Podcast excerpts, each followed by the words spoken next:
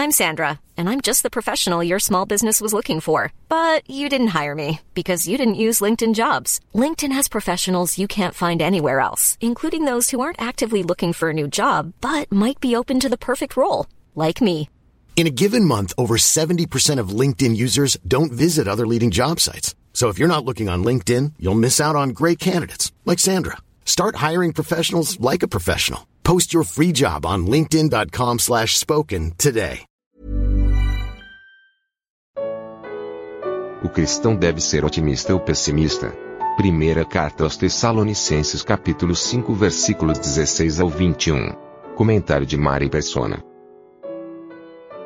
Ah, agora o que vem em seguida é regozijai-vos sempre. Regozijai-vos sempre. Isso tem a ver com o versículo 18. O versículo 16 de 1 Tessalonicenses fala regozijai-vos sempre. E o versículo 18, em tudo dai graças, porque essa é a vontade de Deus em Cristo Jesus para convosco. Então aqui a gente poderia até, uma outra versão diz assim, uh, no coronavírus dai graças. Ah, mas peraí, aí também não, né? Esse em tudo aqui deve ser só para coisa boa. Não. Esse em tudo é em tudo.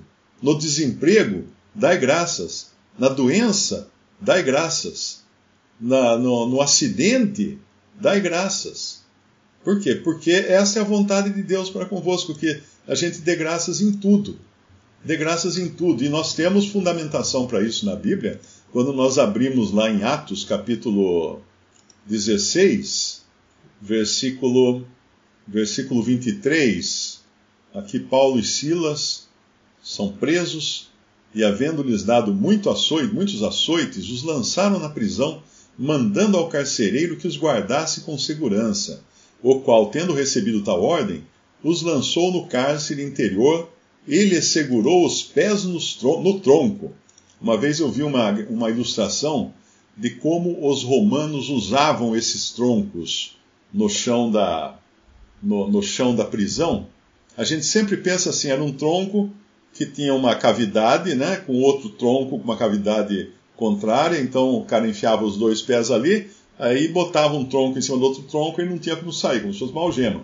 E aí no tronco comprido, então ficava um prisioneiro, um prisioneiro do lado do outro, com o pé preso no tronco. Mas eu vi uma ilustração uma vez, que na realidade, para fazer o prisioneiro sofrer, o que eles faziam? Punham, por exemplo, o pé esquerdo num buraco aqui, aí no buraco seguinte, no buraco seguinte, vinha o pé esquerdo do prisioneiro vizinho dele, do lado.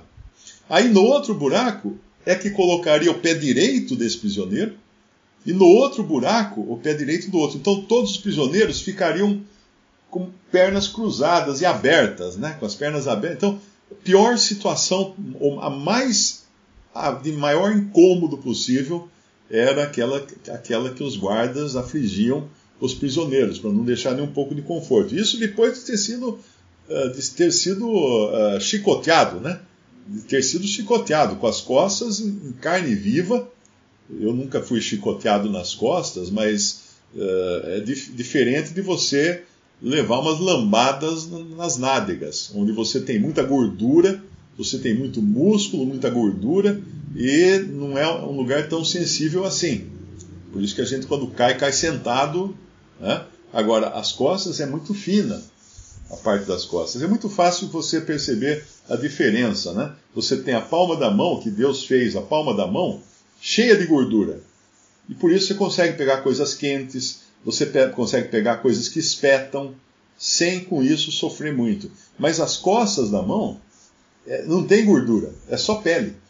Então é muito mais dolorido aqui as costas da mão do que a, a, a, a palma da mão, que é cheia de gordura, né? Uma coisa feita para sofrer, e para você não, não, sentir tanta dor, é menos, menos dolorida. Então eles apanhavam nas costas, ficavam com os pés no tronco, trançando os pés lá, e aí, como nós vemos esses homens nesse, nessa, nesse desconforto terrível, versículo 25, Atos 16, 25. E perto da meia-noite, Paulo e Silas oravam e cantavam hinos a Deus e os outros presos os escutavam. Então os outros presos deviam estar pensando assim: de que manicômio fugiram esses dois? Porque não é possível. Depois de apanhar tanto, de estarem presos aqui, com os pés no tronco, possivelmente serem condenados à morte, ah, o que, que eles estão cantando? O que, que eles estão orando? Não é? E é justamente isso que a gente aprende aqui de 1 Tessalonicenses, quando nós encontramos os discípulos, ah, encontramos a exortação: regozijai-vos sempre. Não fala que regozijai-vos quando as coisas estiverem indo bem. Não, regozijai-vos sempre. Por quê? Porque até as coisas ruins para o crente, elas trazem benefícios. Nós aprendemos isso lá de Romanos, né? Que a tribulação produz paciência, a paciência, uh, perseverança, e aí vai uma lista de coisas que começa com a tribulação. Então é como se Paulo e Silas estivessem no, no primeiro andar de um prédio, no qual eles iriam subir até chegar no último e olhar daí toda a paisagem, daí entender, falar, ah, entendi agora por que, que o Senhor per permitiu essa tribulação. Assim é com o crente. Então nós temos que regozijar, regozijar sempre, ainda que pareça loucura.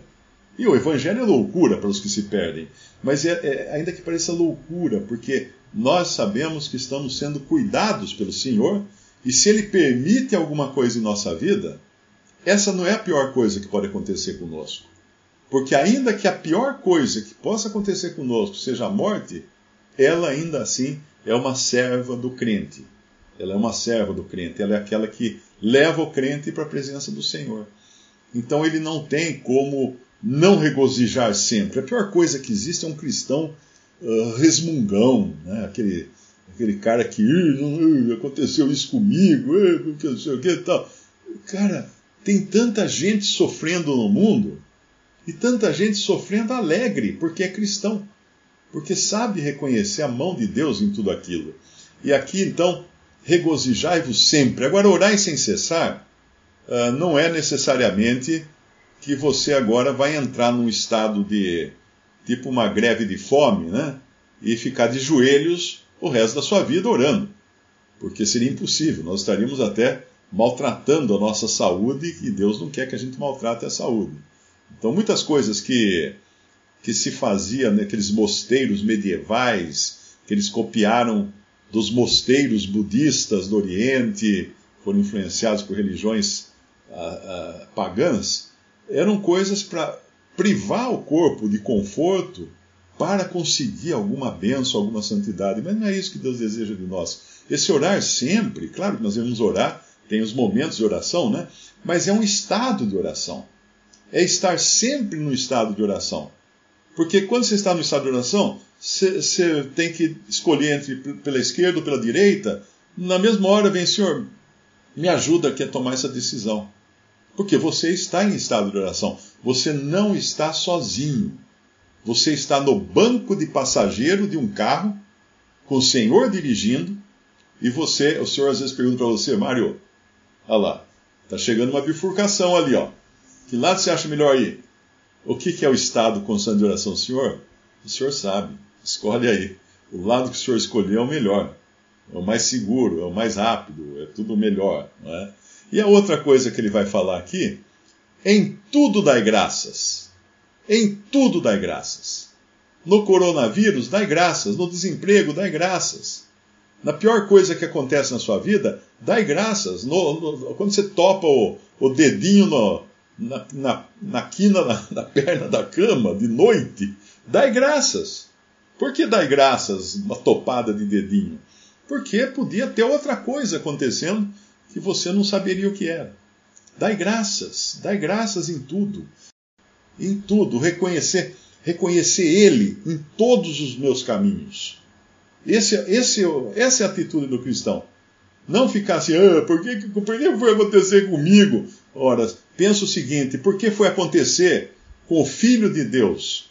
O único que não tinha culpa alguma, o único que não tinha pecado, o único que não merecia o julgamento injusto e a morte injusta e terrível que dera a ele. Por quê? Por que, Senhor, foi acontecer isso? Nós sabemos aqui, né? Porque aconteceu isso com ele. Porque se o grão de trigo caindo na terra não morrer, fica ele só. Mas se morrer, dá muito fruto. Muitas, muitas pessoas, tem, tem casos. Outro dia eu ouvi uma pessoa falar, ou li alguma coisa, de um missionário no passado, século XIX ou até antes, que tinha o sonho de ir para o Oriente, acho que era Oriente, ou Índia, ou outro lugar. E ele foi. Chegou lá, ele pegou uma doença muito grave e morreu. Então alguém podia falar assim: Poxa, mas então perdeu a vida, né? Foi, não valeu, não adiantou nada. Acabou de chegar lá, já morreu. Não é, mas é que por causa do exemplo dele, muitos outros então decidiram ir também para pregar o evangelho naquela região. Então não foi em vão. Não foi em vão. A primeira vista que seja em vão, não foi em vão. Então nós não, não, nós não saberemos, nós não saberemos o porquê das coisas enquanto nós não chegarmos na presença do Senhor no céu. E só mais rapidamente esse, esses três versículos 19, 20 e 21. Não extingais o espírito.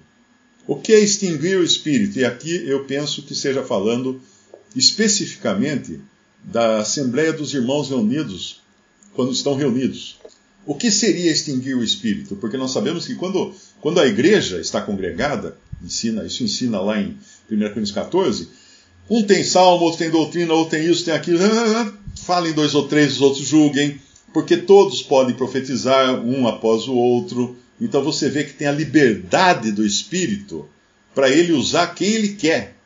O que seria extinguir o Espírito? Bota um homem na frente, ele vai dar o hino, ele vai fazer a oração, ele vai, então ele vai dizer quem vai fazer a oração, ou ele vai escolher quem vai cantar, ou ele vai escolher. Tá, você está extinguindo o Espírito não é mais o Espírito Santo que está tendo liberdade de usar quem ele quer, porque todos os dons estão ali, mas estão adormecidos porque o homem lá na frente determina como vai ser o andamento daquele chamado culto, né? Que na realidade está fora, completamente fora das diretrizes dadas em 1 Coríntios uh, 14, que é quando vos reunis, um tem isso, outro tem aquilo, tem aquilo, mas ali não aparece ninguém à frente daquelas pessoas, organizando e dispensando as diferentes tarefas para cada um. Então, extinguir o espírito é justamente isso, você causar situações em que você impeça que o Espírito Santo use os dons da maneira como ele quer usar. Isso tem a ver também com outras atividades. Você quer pregar o evangelho. O evangelista, ele é chamado pelo Senhor para pregar o evangelho. Aí vem você e fala assim: não, eu acho que é bobagem. Você está indo, você tá indo em São Paulo pregar o evangelho? Não, eu acho que devia ir para o Rio de Janeiro pregar o evangelho. Mas peraí, ele é, ele é servo do Senhor, não é seu servo. O, o dom responde ao Senhor, desde que ele não esteja pecando, fazendo alguma coisa, né? Dando um mau testemunho e tal, ele responde ao Senhor. Ninguém tem nada a ver com isso. Porque ele está recebendo aquela, aquela atribuição e aquela missão do Senhor, e ele responde ao Senhor. Muito diferente até do que acontece nos sistemas religiosos, que eles têm lá um, uma junta de missões, e é somente aquela junta de missões que determina e fala assim: ó, ah, você aí vai para a África, você aí vai para a China, você vai para o Cazaquistão e não sei o quê. Mas peraí, quando a gente ora para o Senhor da seara enviar os trabalhadores para a seara, quem é que envia é o pastor? É o diretor de missões? É o... Não, é o Senhor que envia. Então, quem são essas pessoas que estão interferindo na, na, na ordenança do Senhor de enviar os seus da maneira que Ele quiser? De enviar os seus trabalhadores da maneira que Ele quiser enviar. Percebe como, como se tolhe a atuação do Espírito de diversas maneiras, em várias frentes. Né? Uh, inibindo o Espírito, inibindo os dons, querendo ter sobre os dons controle. Não, você não pode pregar o evangelho porque não sei o que, não sei o que. Mas como? Você tem que fazer outra coisa. Eu estou mandando. Eu sou aqui o clérigo seu. Eu sou seu superior, diretor de missões. Eu sou reverendo tal. Não, que loucura. Não tem isso. E depois, não desprezeis as profecias. Aqui tem a ver com, não, não profecia de se alguém fala assim, ui, eu vi lá no Fantástico uma profecia de fim de mundo, não é para eu desprezar então? Não, aqui não é, tem nada a ver com isso. As profecias são aquelas coisas que são faladas da parte de Deus, da parte de Deus, com fundamentação bíblica, então nós devemos acatar aquilo que é dito vindo da palavra de Deus. E Finalmente, aqui, pelo menos na minha parte, depois os irmãos comentam outras coisas, examinai tudo, retende o bem. Mesma coisa. Isso aqui, muita gente tropeça nesse versículo, ou usa esse versículo como, como uh, justificativa. O cara vai, vai fazer um curso de umbanda e religiões afro, ou um curso de espiritismo, ou ele começa a frequentar um centro espírita. Fala, meu amigo, você não é cristão convertido a Cristo? O que você está fazendo nesse curso de Umbanda, nesse curso de Espiritismo, nesse centro espírita? Não, a Bíblia fala, examinai tudo e retende o bem. Não, mas não é assim. Examinai tudo que está nesse contexto das profecias que ele acabou de falar. Veja, veja o andamento da, da carruagem aqui. Não extingais o espírito, o que é? Não apague o espírito, que ele vai agir no meio dos irmãos para escolher quem ele quer para profetizar, para falar, para cantar, para fazer o que quiser. Não desprezeis as profecias. Que profecias? Estas que acontecem entre os irmãos que estão congregados ali. E ali, no caso, era nessa assembleia de, uh, de Tessalônica. Examinai tudo, e isso aqui é o que é dito lá em, lá em 1 Coríntios 14, né? Uh, quando fala, falem dois ou três, e os outros julguem. O que é esse julgar? Examinem. Examinem, falem dois ou três, e os outros examinem. Julguem o que, o que estão falando esses dois ou três. E aí, retende o bem do que eles estão falando.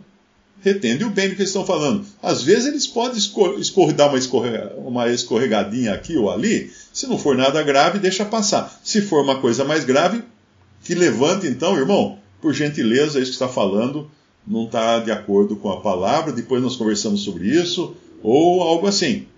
Porque a Bíblia deixa muito claro: falem dois ou três, os outros julguem. Claro que você não pode exercer isso na missa. Né? O padre fala, você levanta e fala assim: ah, padre, pároco, está errado isso aí que o senhor falou, não está de acordo com a Bíblia, né? Ou pastor, né? Você vai tomar uma vaia, porque lá o, a ordem é que aquele homem na frente é quem manda. O resto fica quieto, né? Uh, o, clero, o clé, os clérigos dirigem e os leigos seguem. É mais ou menos essa a ordem ali.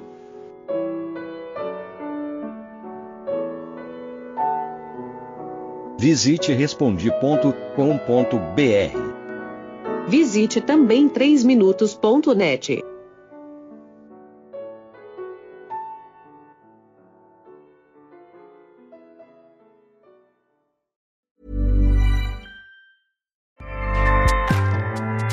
ACAST powers the world's best podcasts. Here's a show that we recommend. The Real Housewives is a guilty pleasure for most, but if you're looking to not feel guilty about that pleasure, tune in to Everything Iconic with me, Danny Pellegrino, where I break down all the messy moments and behind the scenes antics of Bravo's popular franchise. And on Everything Iconic, I also interview celebrity guests like Kelly Ripa, Kiki Palmer, Drew Barrymore, Cameron Diaz, and more about their guilty pleasures, their past work, and so much more. So if you're pop culture obsessed and find yourself watching way too much reality TV like me, tune in to Everything Iconic with Danny Pellegrino wherever you listen to podcasts. ACAST helps creators launch, grow, and monetize their podcasts everywhere. ACAST.com.